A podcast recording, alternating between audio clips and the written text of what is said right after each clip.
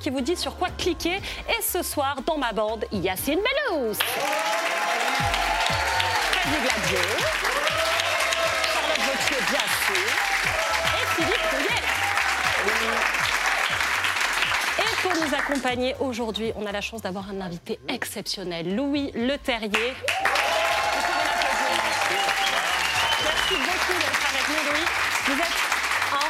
Plus gros réalisateurs français de blockbusters. On va essayer de tout dire, mais il y en a tellement. Le Transporteur 1 et 2, Danny the Dog, L'incroyable Hulk, Le choc des titans, Insaisissable et maintenant Fast and Furious 10. Merci beaucoup d'être avec nous. Encore Merci. plus. Comment ça va Ça va, vous C'est des périodes un peu intenses, j'imagine, de lancement comme ça, un peu stressant, vous le Oui, disiez tout à c'est l'heure. c'est stressant, c'est un peu angoissant, mais c'est tellement agréable de justement de- de- de- d'arriver de rencontrer euh, des critiques, ensuite un public, et vraiment c'est quelque chose de bien. Et ça fait du bien de retourner en salle. C'est vrai que ça fait, ça fait longtemps que, que moi j'avais fait des choses pour Netflix, des séries, et là de refaire un gros gros film, ça me fait plaisir. Et on va repasser en revue toute votre, euh, toute votre carrière, c'est impressionnant. Et au sommaire de cette émission, nous allons revenir sur les coulisses du tournage de Fast and Furious. Nous parlerons aussi avec euh, vous, Philippe, du Festival de Cannes et des films très attendus, bien sûr. Et vous nous direz euh, lesquels sont les plus attendus, voilà, les plus espérés. Et on viendra aussi parler des survivalistes avec l'anthropologue Mathieu Burgalassi, qui a enquêté pendant 4 ans au cœur de ce mouvement. Et vous verrez, c'est assez impressionnant. Euh, Louis, vous avez réalisé Fast and Furious 10. Ça sort le 17 mai au cinéma. Énorme casting, encore une fois, 22 acteurs. Il y a des habitués Vin Diesel, Michel Rodriguez, Ludacris ou encore Jason Momoa, Charlize Theron et Hélène Mirren. C'est la première partie du chapitre final de la saga Fast and Furious. Comment vous le pitcheriez, vous, Louis? Alors, euh, c'est le début de la fin, donc c'est vrai que, que, justement la famille des Toretto, euh, et justement il y a plusieurs générations de Toretto, il se retrouve maintenant que Dom est au centre et a beaucoup de responsabilités. Il a un fils maintenant, une grand-mère, euh, des amis, sa famille justement, et au début tout va bien. Et en fait, Fast and Furious 10 est un fast inversé. Le barbecue, c'est la première séquence. Ouais. Euh, et, euh, et un jour, euh, son ennemi, Charlize Theron, vient frapper à sa porte et a besoin de son aide. Voilà. On regarde la bande-annonce. On a besoin de flingues et de voitures. Oh là là, putain Bagnole à roquette Tu aimes les surprises? Ah, j'adore ça.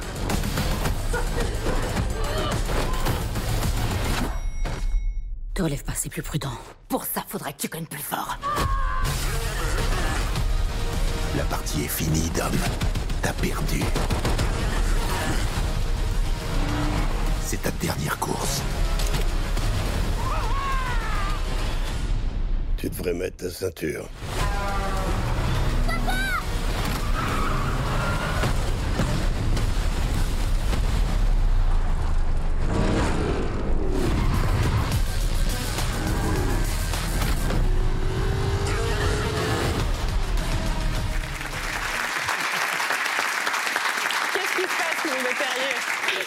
Première fois que je vois le film en français et ça me fait euh, Mais ta ceinture, c'est quand même une catastrophe. hein.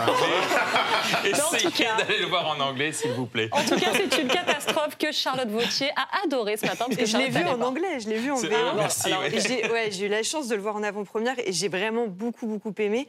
Euh, moi, ce que j'ai préféré, c'est vraiment cette notion d'entraide et de transmission, justement, de Dom envers son fils. Mhm. Alors, bon, les, les- les cascades et les courses, elles sont géniales comme d'habitude.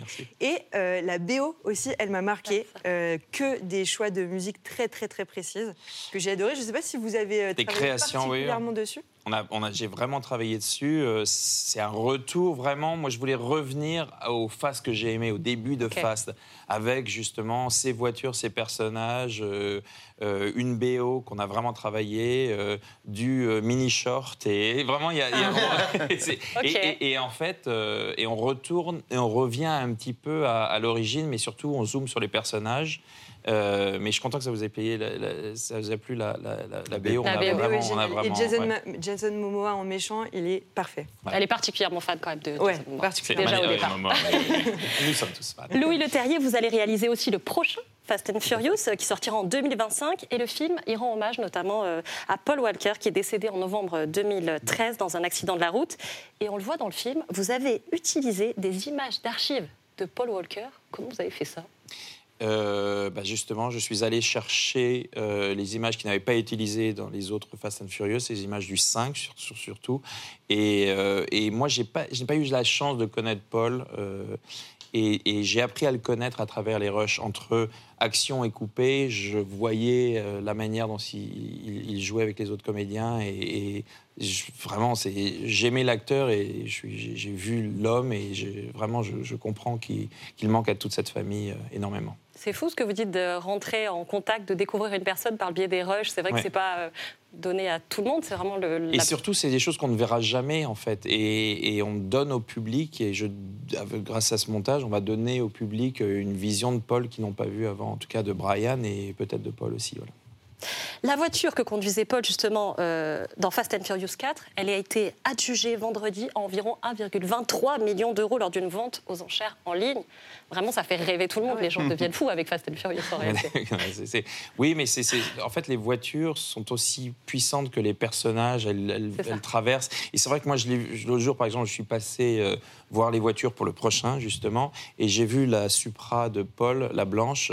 Euh, justement la voiture avec laquelle il se sépare. Ouais, la fameuse image. Et, et alors, et ça Ouais. m'a fait vraiment quelque chose. Ouais. Euh, en tant que fan, en tant que com, c'est quelque chose qui m'a, qui, qui, c'est voi- c'est- elle a une personnalité sa voiture. Et comment vous choisissez les voitures? Est-ce qu'il y a vraiment genre Un une casting. méthode ou... Ah, Il y a un vrai casting. Ah, pardon. il, y a, Non, non. il y a un vrai Il y casting a un de casting de voitures. voitures. Ah, il y a un il y a des casting de castings qui voitures. arrivent, des voitures qui sont là.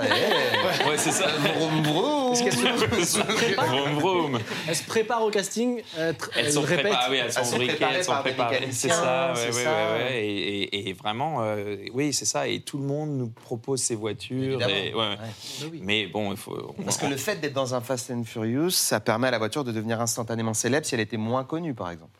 Exactement, Ah. sauf que euh, les gens ne se rendent pas compte à quel point on casse les voitures. Ah Et- Pourtant, il y a quelques petits précédents, quoi. oui, il y a quelques petits précédents, ils auraient dû regarder, et voilà, c'est ça. Donc, euh, Alors, à la base, oui, le Terrier, il y a un truc assez fou, c'est que c'est pas vous qui, étiez, euh, qui étiez prédestiné à réaliser ce Fast and Furious 10. Qu'est-ce qui s'est passé Elle est folle, cette histoire? Euh, alors moi j'étais justement avec euh, sur la post-production, je terminais mon doublage hein, justement, je- on en parle, mais en anglais de justement je voulais vraiment me mettre dessus parce que ça c'était sur euh, le, le- de loin du périph, la suite du périph Ouais. que j'avais fait avec Omar et Laurent Lafitte, Euh, et, on m'appelle, j'ai un, un appel du patron du studio, mais à minuit, alors que j'étais en retard sur le truc et je dis, bon, je pensais que c'était une erreur parce que minuit par là, Mm. je lui dis, oh, vous avez dû faire une erreur, euh, mais je suis contente que vous m'ayez appelé. Il me dit, non, non, c'est pas une erreur, euh, rappelez-moi tout de suite. Il m'explique que justement euh, le ré- réalisateur a changé, va changer, et me demande si je peux lire le scénario, il est minuit, pour faire une réunion, réunion avec tout le monde, tous les producteurs, le studio à 5 heures, et euh, que je leur dise si je veux faire le film. C'est tellement américain. C'est très C'est américain. tellement américain. I need you. This is not a C'est mistake. c'est ça, c'est ça. Quel genre de nuit on passe, justement, quand euh, on a Alors, une, une nouvelle je pareille pense une nuit un peu compliquée parce Ouais. que quand j'ai vu, quand On ma, bon, euh, j'ai eu la réunion, ça s'est bien passé, mais à la fin je leur ai dit, écoutez, c'est très compliqué, je sais pas si je peux le faire. Bon, j'ai laissé ça, j'ai dit je ne sais pas. Mais je, ensuite je suis allé, euh, euh, j'ai vu ma femme qui se réveille, elle me regarde, elle me dit mais euh, t'es bizarre, qu'est-ce qui s'est passé Je lui explique, on m'a proposé Fast and Furious, euh, et elle me dit, et alors?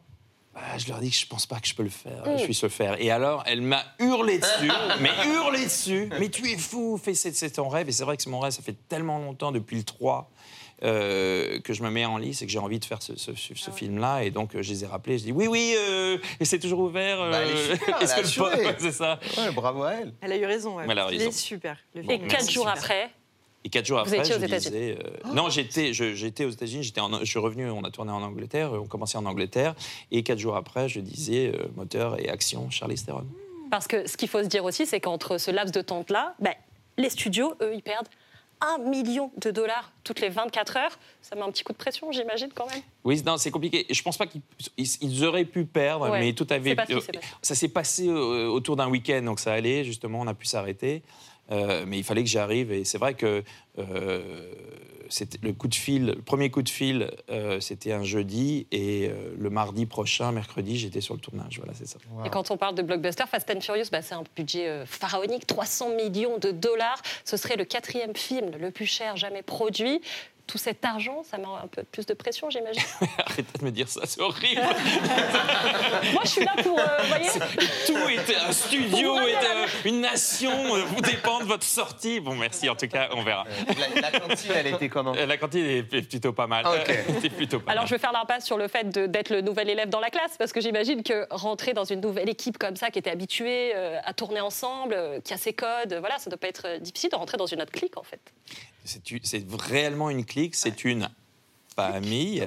Euh, et, et- et vraiment, j'ai été accueilli comme, comme l'un des membres de cette famille, de cette clique, euh, mais très très rapidement. Je me suis, en fait, au lieu de commencer sur le plateau, j'ai commencé à parler à ces comédiens, à les rencontrer, à parler de tout, de leur vie, de leurs espérances, de leurs chagrins, justement. On a parlé beaucoup de Paul et ce, que, et ce qui s'était passé, et l'après, l'avant et l'après.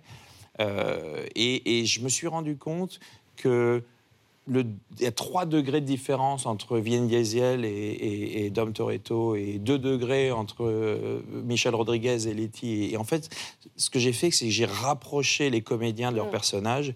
Et c'est en fait le résultat que vous, vous avez vu et que vous verrez, où vraiment les personnages euh, sont ces acteurs, sont ce qu'ils ont en eux. Jason Momoa est fou. Mais c'est parce que il est psychotique, mais il a, il a un sens de l'humour, une espèce de, de- un côté baroque et rococo. Ah oui, c'est lui qui met du vernis sur les Oui, c'est ça. Il Ok. met son vernis, Des et petites couettes les- comme les ça, petites des couettes, etc. Mais c'est Jason en vrai. C'est juste que je l'ai poussé un petit peu et j'ai poussé les curseurs. Et mais voilà. Mouloud Achour, lui, il avait reçu Vin Diesel pour Fast and Furious 8 et il avait évoqué l'importance de la diversité dans les Fast and Furious. Fast and Furious is multicultural. Fast and Furious is multicultural. In the first Fast and Furious, uh, there was a sense of diversity, but the diversity was used to further the plot. The Latins were over here, the Asians were over here, the, the African American community was over here. They were divided. What I wanted to do was bring everybody to the same table. I wanted to, to more accurately reflect what the world has become this multicultural place. Cette exigence de diversité, vous aussi, vous l'aviez en tête euh, ou elle fait naturellement partie de... Ça fait naturellement partie de Fast and Furious, ça fait aussi naturellement partie de mon cinéma. Euh, c'est pas une recherche, c'est- c'est naturel pour moi. Donc euh, voilà, je, je- c'était assez simple. Et, et- et donc, ce qu'explique Vin, c'est vrai, c'est que, c'est que le mélange est, est- est réel à l'intérieur et, et, et on, et on- et c- en fait, ce ne sont pas des codes, c'est juste, euh, c'est juste ce que Fast and Furious a fait depuis le début. Ça fait 25 ans que Fast and Furious fait ça.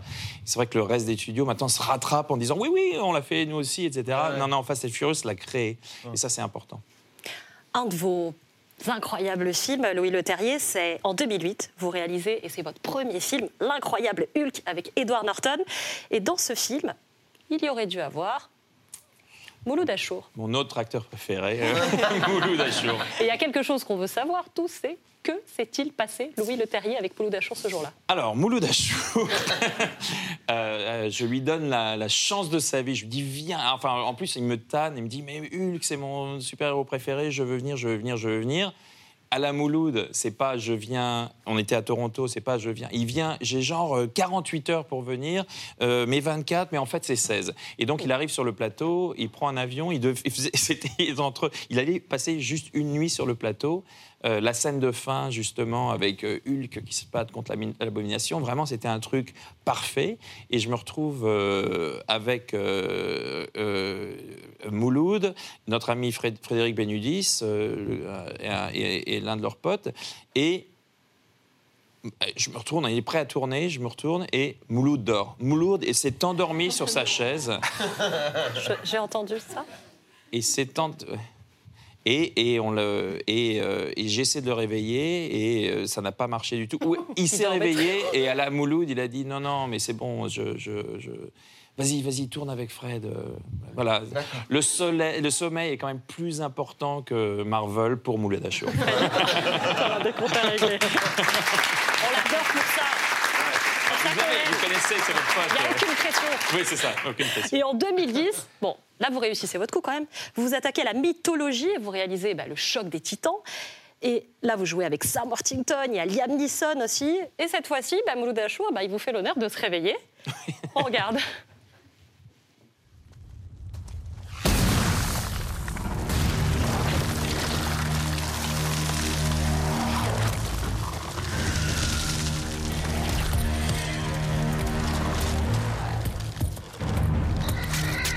Alors, satisfait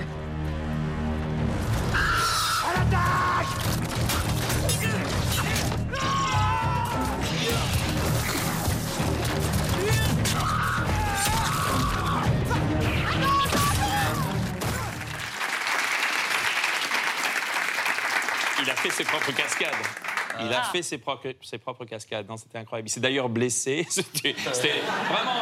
Euh, Mouloud sur un plateau, c'est- compliqué. Non, C'est pour ça qu'il est devenu réalisateur. Il peut pas, il peut pas être devant la caméra. C'est impossible. qu'il absorbe toute l'attention, c'est pour ça. Non, mais il Parce se donne à il fond. est- C'est un acteur. euh, C'est un acteur. Bon, moi, il euh, m'a fait une petite confidence avant que vous veniez. Oui. Il m'a quand même dit que le plus beau compliment que vous, vous lui ayez fait, c'est à la, à la sortie des Méchants, son film. Vous lui Ouais. aviez dit Ça y est, maintenant tu es réalisateur, et que ce mot-là avait suffi à le, C'est vrai. à le Non, non, galvaniser. Je sais que votre amitié, elle est hyper forte. Et voilà, il parle de vous avec beaucoup d'émotion. Donc, euh, coucou Mouloud. On s'occupe bien de Louis Le Terrier, j'espère. Vous avez aussi réalisé euh, les trois premiers épisodes de la série Netflix euh, avec Omar Sy, Lupin dans l'ombre d'Arsène. Euh, ça veut dire qu'on a des chances de vous voir tourner un peu plus sur du cinéma français? Bah, J'adore ça, non mais j'adore tourner en France. C'est vrai que Lupin pour moi c'était aussi ma première réalisation en français. Mon premier film, c'était Transporteur. Tous les films que j'ai réalisés sont en langue anglaise. Donc j'avais un peu peur de, de- de me perdre et de ne pas trouver justement la musique, euh, la musicalité française. Euh, et c'est pour ça que Lupin, avec Omar, qui était un très bon ami, c'était plutôt un, un- un challenge euh, en, en terre un petit peu plus connue. Mais je voulais faire quelque chose de différent, quelque chose qui, qui puisse s'exporter. Et, et, et on- et c'est pour ça que Lupin, c'était pour moi et Omar quelque chose de, un, pari qu'on voulait qu'on a, qu'on a apporté chez, Netflix. Et je pense que ça, ça a développé la, présence filmique euh, française à l'étranger. Ça, c'était important. Alors moi, je vous avoue, Louis Le Terrier, qu'en travaillant sur votre euh, parcours, j'ai lu que peut-être vous réaliseriez un film inspiré d'un polar de Pierre Lemaître. Ah Et oui, rien c'est- ne me ferait plus plaisir. C'est encore en, en cours ou pas? C'est absolument en cours. Ah, ça ça s'appelle Alex et c'est euh, Fabuleux. incroyable. Et oui, tout à fait, c'est en Faites ce cours. film. Oui. d'accord, s'il vous plaît. D'accord, pour vous, pour vous, d'accord. Ok, Faites ce c'est bon, film. on le fait. Merci, Pauline. Merci, Pauline. Merci, Pauline. Alors Philippe, on est à un peu moins maintenant euh, d'une semaine de l'ouverture du 76e euh, Festival de Cannes. L'occasion pour vous de nous faire faire un petit point sur les films les plus attendus. Ben oui, parce que Cannes, on a l'image des paillettes, du tapis rouge et tout ça, et c'est vrai, mais tout le monde est là pour les films. Et les films, il y en a plein dans tous les sens. C'est l'orgie. Il faut savoir qu'il y a, en gros, il y a 110 longs métrages. hein, 110 longs métrages. Et je parle pas du marché du film. Ah, c'est 110 colossal. longs métrages présentés, et on sait que là, on va voir la moitié des films qui seront dans notre top 10 au mois de décembre. Ok. Les top 10 de l'année, la moitié en 15 jours. Hein, Vous imaginez, c'est une excitation dingue. Alors, on commence avec la compétition. euh, officielle, la compétition reine, c'est là où sont les maîtres. Et là, regardez, je vous ai amené une photo avec cinq personnes, cinq cinéastes, cinq réalisateurs en compétition cette année qui ont déjà chacun gagné la Palme d'Or. Ken Loach à gauche, deux fois.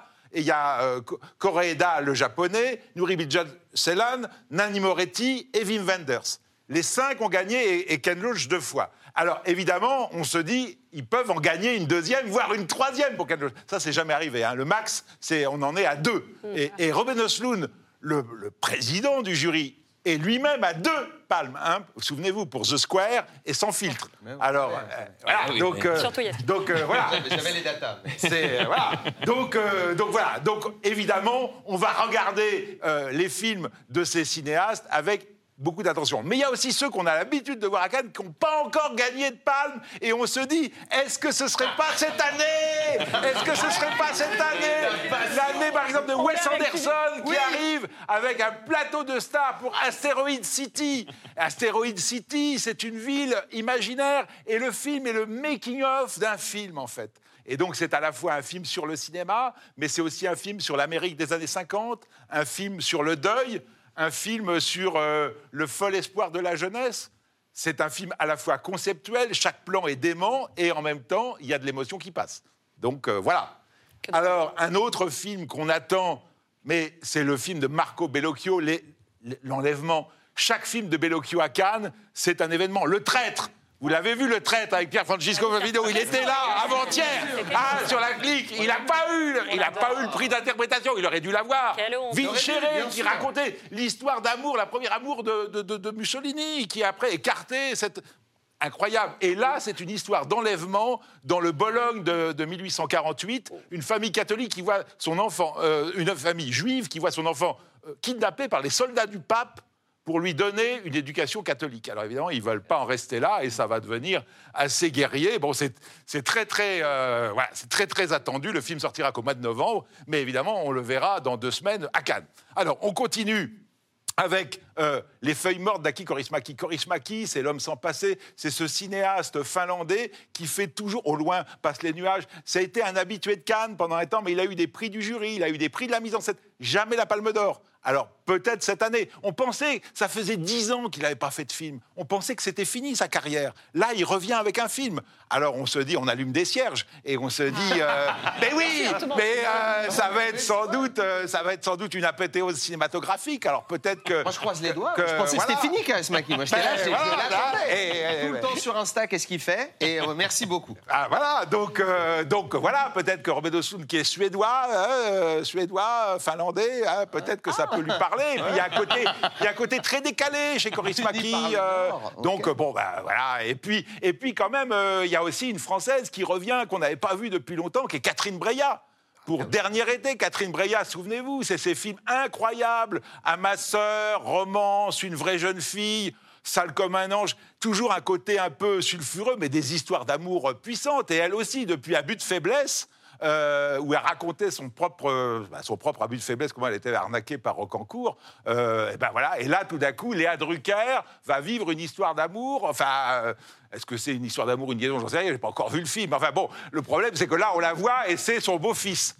Et il y a quand même une, di- une différence d'âge. Donc voilà, ça, voilà l'été dernier, ça va, ça va peut-être un peu grincer, quoi. Donc, mais c'est ça aussi, Cannes. C'est aussi le moment de voir des films d'auteurs différents. Et, voilà. Et alors, cette année, il y a le retour du documentaire en compétition. Ah. Et quel documentaire? Un documentaire de Wang Bing, qui est sans doute le meilleur documentariste de- du, du moment, avec euh, Weizmann. C'est un Chinois, 3h30 dans l'université, tex- dans l'univers textile en Chine. Les, les ateliers, pas les ateliers clandestins, des ateliers qui ont pignon sur rue avec des gamins de 18-22 ans qui vivent là toute la journée, qui dorment dans des dortoirs, qui vivent entre eux, et les patrons des ateliers qui régissent la vie privée. Tu veux avorter? Bon, on va, on va arranger ça. Incroyable, incroyable. Euh, un document, un document, euh, et puis 3h30, voilà, il y a une sorte de, de fascination et d'emprise. Et Philippe, et semble qu'on attend aussi euh, du Barry.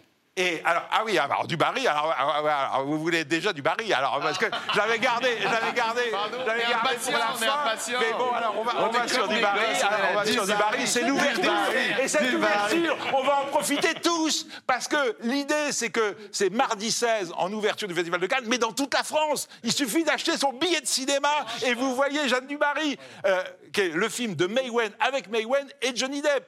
Euh, ça fait 11 ans qu'elle pense à ce film. Euh, elle rêve d'être la Dubarry et du coup, eh ben, elle fait le film et elle se met en scène.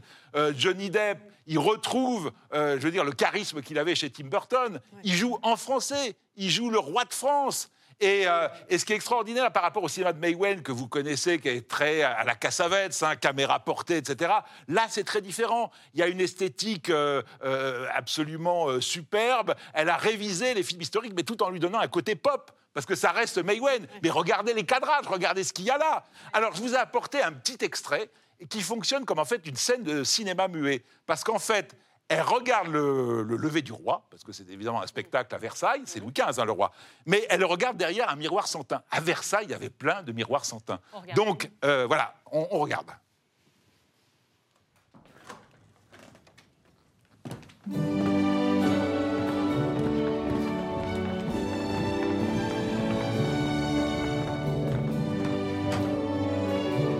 Majesté, médecin.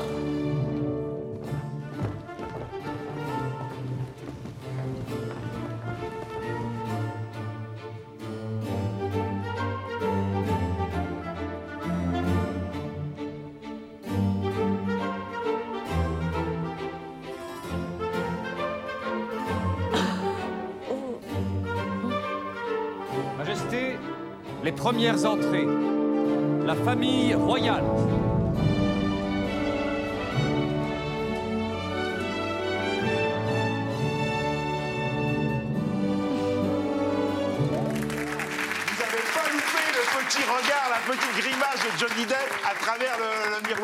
Il y a une espèce de complicité. Ce qui est très intéressant, c'est qu'il y a une mise en scène dans la cour et euh, May Wen fait une mise en scène dans la mise en scène. Merci, mon Philippe. En tout cas, ça donne toujours trop envie d'aller voir tous les films dont vous nous parlez.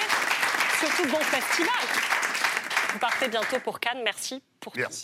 Et tous les jours, on vous recommande dans cette émission sur quoi cliquer. Aujourd'hui, on clique sur Silo, la nouvelle série événement d'Apple TV disponible via MyCanal. On regarde. Pourquoi vivons-nous tous sous terre? Qu'est-il arrivé? Autrefois en surface C'est la grande question au cœur de la nouvelle série dystopique Made in Apple, dans laquelle une communauté de survivants vit retranchée dans un silo souterrain de 144 étages. Nous ne savons pas qui a bâti le silo. Nous ne savons pas pourquoi tout ce qui se trouve à l'extérieur du silo est ainsi. Nous ne savons pas quand nous pourrons sortir sans danger. Adapté de la trilogie à succès de You Go Way, Silo est le seul refuge d'un monde extérieur désormais irrespirable et en ruine. Afin de ne pas oublier qu'ici nous sommes à l'abri et là-bas en danger. Ceux qui veulent sortir sont donc condamnés à mort et soumis au nettoyage des caméras qui retransmettent la réalité de la surface. Toute demande de sortie du silo est accordée, mais est irrévocable. Ce qu'il s'est passé avant le silo, personne ne le sait, ne reste de la vie d'avant que quelques reliques interdites, jusqu'à ce qu'un groupe de rebelles se mette à poser un peu trop de questions. Ce qu'on voit ici, ce n'est pas ce qu'il y a en surface, c'est l'idée qu'ils veulent qu'on ait du monde extérieur. Alors, véritable refuge ou bunker absurde, qu'est-ce que vraiment le silo? Je veux sortir Bonsoir, Mathieu Burgalassi. Bienvenue Merci beaucoup d'être avec nous. Vous êtes anthropologue spécialisé dans l'étude du comportement humain face aux catastrophes naturelles et guerres réelles ou redoutées, ça a son importance. Vous avez publié euh, La peur euh, et la haine pardon, euh, aux éditions Michel Lafon et vous avez fait une enquête de 4 ans chez les survivalistes. Alors survivalisme, c'est un, un mot qu'on emploie beau- beaucoup, c'est un mot pour exprimer comment faire perdurer la vie dans un environnement qui a changé, qui s'est dégradé. Et au-delà de cette enquête, moi ce qui m'a le plus touché au début, c'est qu'avant toute chose, c'est de vous dont il s'agit, Mathieu Burgalassi, car vous, avez, vous êtes intéressé euh, au survivalisme suite à une agression dont vous avez été victime. Ouais, moi j'habitais à, Lyon et un jour je rentrais chez moi, je me suis fait, euh, je me suis fait euh, tabasser à mort. On m'a laissé pour mort sur un, coin de trottoir. Et après ça, en fait, j'ai fait, fait une dépression. J'avais des pensées suicidaires, j'arrivais plus à sortir dans la rue, j'arrivais plus à aller dans des endroits où il y avait des gens. Et j'y vais avec une peur permanente de me faire réagresser, je savais pas quoi faire. Et euh, un jour, il y a un gars qui m'a parlé d'un truc, c'était le Krav Maga. C'était un truc de self-défense. Je me suis dit, ah, bah, je vais aller voir, peut-être ça m'aidera. De toute façon, au point où j'en étais, j'aurais fait un, peu n'importe quoi. Et euh, il se trouve que le club de, de Krav Maga où je suis allé, par un pur hasard, c'était euh, un club qui était tenu par un, instructeur qui était survivaliste. Et le type m'a embarqué euh, dans ces histoires de survie. Au début, je me disais, ah, c'est intéressant, euh, ces histoires de prévoyance et tout, euh, se préparer à, des situations difficiles. Moi, j'étais étudiant, j'étais hyper précaire. Je me disais, ah, c'est super, ça, va me permettre peut-être de me sortir de ma merde si un jour les, les choses tournent mal. Seulement, le premier stage où je suis allé, où ce gars m'a emmené, ben, euh, je suis arrivé, moi j'étais quelqu'un de normal, je suis sorti euh, deux heures plus tard, j'avais appris à égorger des gens, j'avais appris à étrangler des gens, j'avais appris euh, toutes les manières d'assassiner quelqu'un. Et c'est là où j'ai réalisé que le survivalisme qu'on me présentait comme un mouvement sympa, de gentils prévoyants, qui était plutôt là pour l'autonomie, en fait c'était peut-être totalement autre chose, et c'était peut-être un mouvement qui était focalisé sur la guerre. Et on va justement euh, étudier ça plus en profondeur. Vous allez le raconter dans cette série. Silo, justement, elle raconte la vie des derniers habitants euh, sur Terre. C'est l'adaptation de la trilogie euh, à succès de Hugh Holloway. Et l'histoire, elle raconte comment, en fait, les 10 000 derniers habitants de la planète ben, vivent dans un silo souterrain de 144 étages pour se protéger d'un monde toxiques ou qu'on leur a dit toxiques. Euh, et voilà, on ne sait pas ce qui se passe au-dessus. Et tout ce silo a été construit autour d'un mythe dont on ignore tout. Et surtout, il ne faut pas en sortir. C'est quelque part un peu l'idée qu'on se fait des survivalistes aussi, de cet isolement total, euh, forme de paranoïa du monde alentour. On a raison ou pas? Moi, je dirais que c'est la vision euh, fantasmée d'un scénariste. Ça. Après, euh, je dirais que le, survivalisme aujourd'hui, c'est plutôt des gens qui se préparent à quelque chose qui serait une forme de guerre civile. C'est des gens qui se disent, en gros, demain va y avoir une crise, ça peut être n'importe quoi, une crise écologique, une crise économique, une crise sanitaire comme le Covid. En fait, ils s'en foutent de la forme de la crise. Ce qui compte pour eux, c'est que ce sera une crise tellement violente qu'elle conduira à un effondrement de l'État. Du jour au lendemain, tout va se casser la gueule, il y aura plus de police, plus de pompiers, plus d'armée. Les gens seront livrés à eux-mêmes. Et le pari des survivalistes, c'est de dire, dans cette situation, eh ben, l'homme va devenir un loup pour l'homme. Euh, il y aura des émeutes, il y aura des pillages. Le gentil voisin qui m'aidait à monter mes courses, peut-être que euh, quand sa femme sera malade, que ses enfants auront faim, euh, qu'il saura plus vers qui se tourner, ben, peut-être qu'il va venir défoncer ma porte à la hache pour piquer ce que moi j'ai dans les placards. Et en fait, ça fait du survivalisme un mouvement fondamentalement violent. Oui, on stocke des boîtes de conserve, oui, on stocke des petits médicaments, mais au fond, ce qu'on fait, en tout cas, c'est ce que j'explique dans mon livre, on passe son temps à se préparer à la guerre. Moi, j'ai fait que ça, j'ai fait qu'apprendre à tuer des gens, j'ai fait que m'entraîner au combat.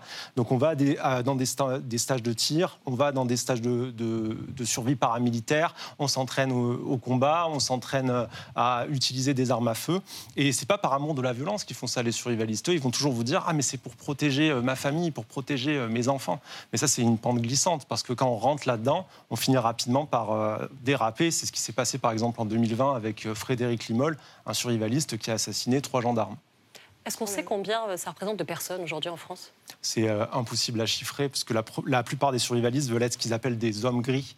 Donc des gens qui sont hors des radars et répondront jamais à un sondage ni euh, à, à des médias, donc sont extrêmement, extrêmement difficiles à, à détecter. Mais si on rentre chez quelqu'un qui a énormément de boîtes de conserve, on peut un peu se stresser. Un petit peu.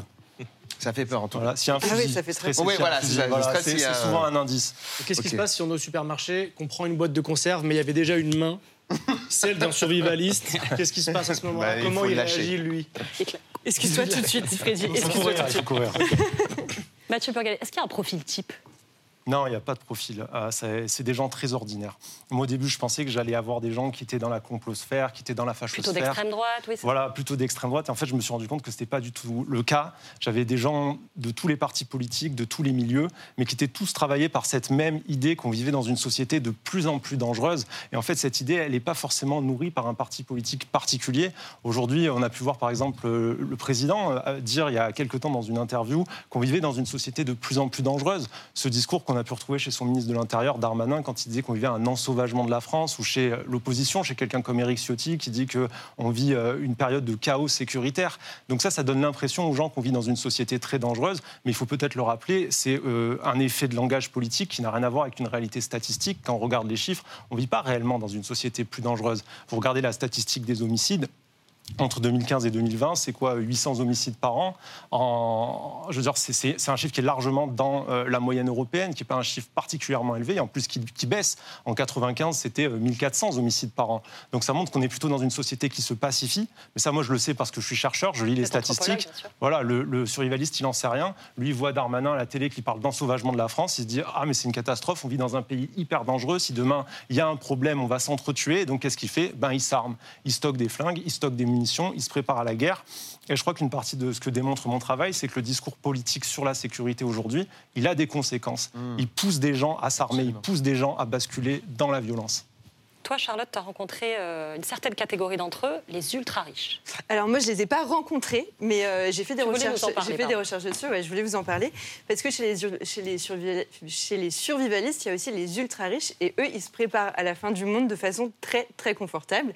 Euh, pour certains, ils ont construit des bunkers, mais de luxe en fait, avec tout le confort possible. Ça ressemble à des mini-villes. Il y a des centrales électriques, des piscines, des cinémas, des centres médicaux, même des stands de tir. Bah, je, je- voilà, certainement surprise. Pour une raison un peu badante, mais, euh, mais, mais je trouve que ce qui est le plus flippant dans ces bunkers, c'est qu'à la place des fenêtres, il y a des sortes d'énormes écrans qui euh, montrent des, euh, des- des mondes paradisiaques et qui font changer la météo pour, pour avoir l'impression qu'ils vivent encore dans le monde d'avant. Et cette vie post-apocalyptique post-apocalyptique de rêve s'appelait tellement que c'est même devenu un business. Euh, Il y a une agence immobilière qui s'appelle Artemis Protection, qui est spécialisée dans le bunker de luxe, tout simplement, et qui avait expliqué qu'après, euh, juste après le Covid, il recevait des, euh, des messages, 50 messages par jour pour des demandes de bunker. Et ce que je trouve absolument absurde là-dedans, c'est qu'on le sait, c'est les plus riches qui polluent le plus, et pourtant, c'est eux qui semblent le- le- se préparer le mieux enfin, aux, catastrophes, Bah, euh, aux catastrophes naturelles. égoïste. C'est une forme euh, égoïste. Donc, riche ou pas, j'espère que ces bunkers euh, serviront jamais, en tout cas. Louis Le Terrier, ça pourrait vous faire un film, ça? Euh, C'est un bon sujet de ça, me- ça me fait très peur en fait. Ouais. Euh, Est-ce qu'ils communiquent entre eux, ces, ces survivalistes euh? Par très petits groupes. Ah oui? Ils se font pas assez confiance pour faire des réunions entre eux. C'est ça, ouais, c'est ça. En Voilà. fait, c'est ça, qui, Ah c'est ça qui me fait peur. C'est justement l'union contre les autres et c'est ça. euh, Bah, on, a, on a souvent deux formes de terrorisme en fait euh, dans ces groupes-là. Donc on a un terrorisme de groupe avec des gens qui sont en- entre eux, qui sont plusieurs. Euh, C'était par exemple un groupe qui s'appelait Action des forces opérationnelles en 2018, qui s'était mis ensemble et qui voulait euh, tuer des gens au hasard dans, les, dans, la, dans la rue en- avec des attentats à la bombe ou en utilisant des armes à feu. Mais on a un deuxième profil et c'est celui-là qui inquiète beaucoup les forces de sécurité. C'est euh, ce qu'on appelle les acteurs isolés ou les loups solitaires. Et ça, c'est des gens en fait qui se voient pas dériver. Quand on est dans ces milieux, on passe tellement de temps à s'entraîner, à manipuler des armes, qu'on se désensibilise à la violence. Et ces gens-là, ils se rendent pas compte qu'ils deviennent de plus en plus violents, de plus en plus dangereux. En plus, ils ont euh, un arsenal chez eux. Et en fait, du jour au lendemain, c'est des gens qui peuvent basculer et là, d'un coup, euh, qui vont tuer 3, 4, 5 personnes sans que ce soit absolument possible de les détecter. Et c'est très, très inquiétant euh, d'un point de vue sécuritaire parce qu'on ne sait pas du tout comment faire pour voir, pour voir arriver ces gens en amont. On va se rassurer en disant que finalement, ils ne sont pas euh, si nombreux. Pour terminer, euh, Mathieu Burgalassi, vous, euh, comment vous vous en êtes sorti? Je m'en suis sorti parce que je suis anthropologue, parce que j'avais un double regard tout le temps, parce que je pouvais re- mettre de la distance entre moi et ces milieux. Mais malheureusement, les gens que j'ai croisés, j'ai rencontrés euh, pendant toute la, la période de mon enquête que je raconte dans le bouquin, euh, j'ai rencontré vraiment des, des- des centaines de personnes, et aucune de ces personnes, après coup, n'est sortie de ces milieux-là. C'est l'inverse qui s'est produit à chaque fois. Les gens se sont enfoncés là-dedans, parce que tout vient confirmer leur représentation. Tout vient en permanence à la télé, on leur rappelle qu'ils sont dans une société de plus en plus dangereuse. Les politiciens en rajoutent une couche parfois juste par, euh, on va Merci. dire, stratégie électorale. Et ça, ça conduit à, à beaucoup Et on problèmes. encourage les gens à lire votre livre. Merci beaucoup, en tout cas, Louis Le Terrier. Euh, Fast and Furious 10, ben, ça sort le 17 mai au cinéma et tout le monde a adoré ici chez Click. On vous recommande d'aller vite voir ce film. Merci beaucoup, Charlotte. Merci, Freddy. Merci, Philippe. Merci. Yacine. Merci, Mathieu Burgalassi. Merci au public d'être venu si nombreux. Merci à tous. Merci aux belles équipes de Click et de Canal qui m'ont accompagné pour cette semaine. Merci à tous. Je vous aime fort. Et à demain sur Canal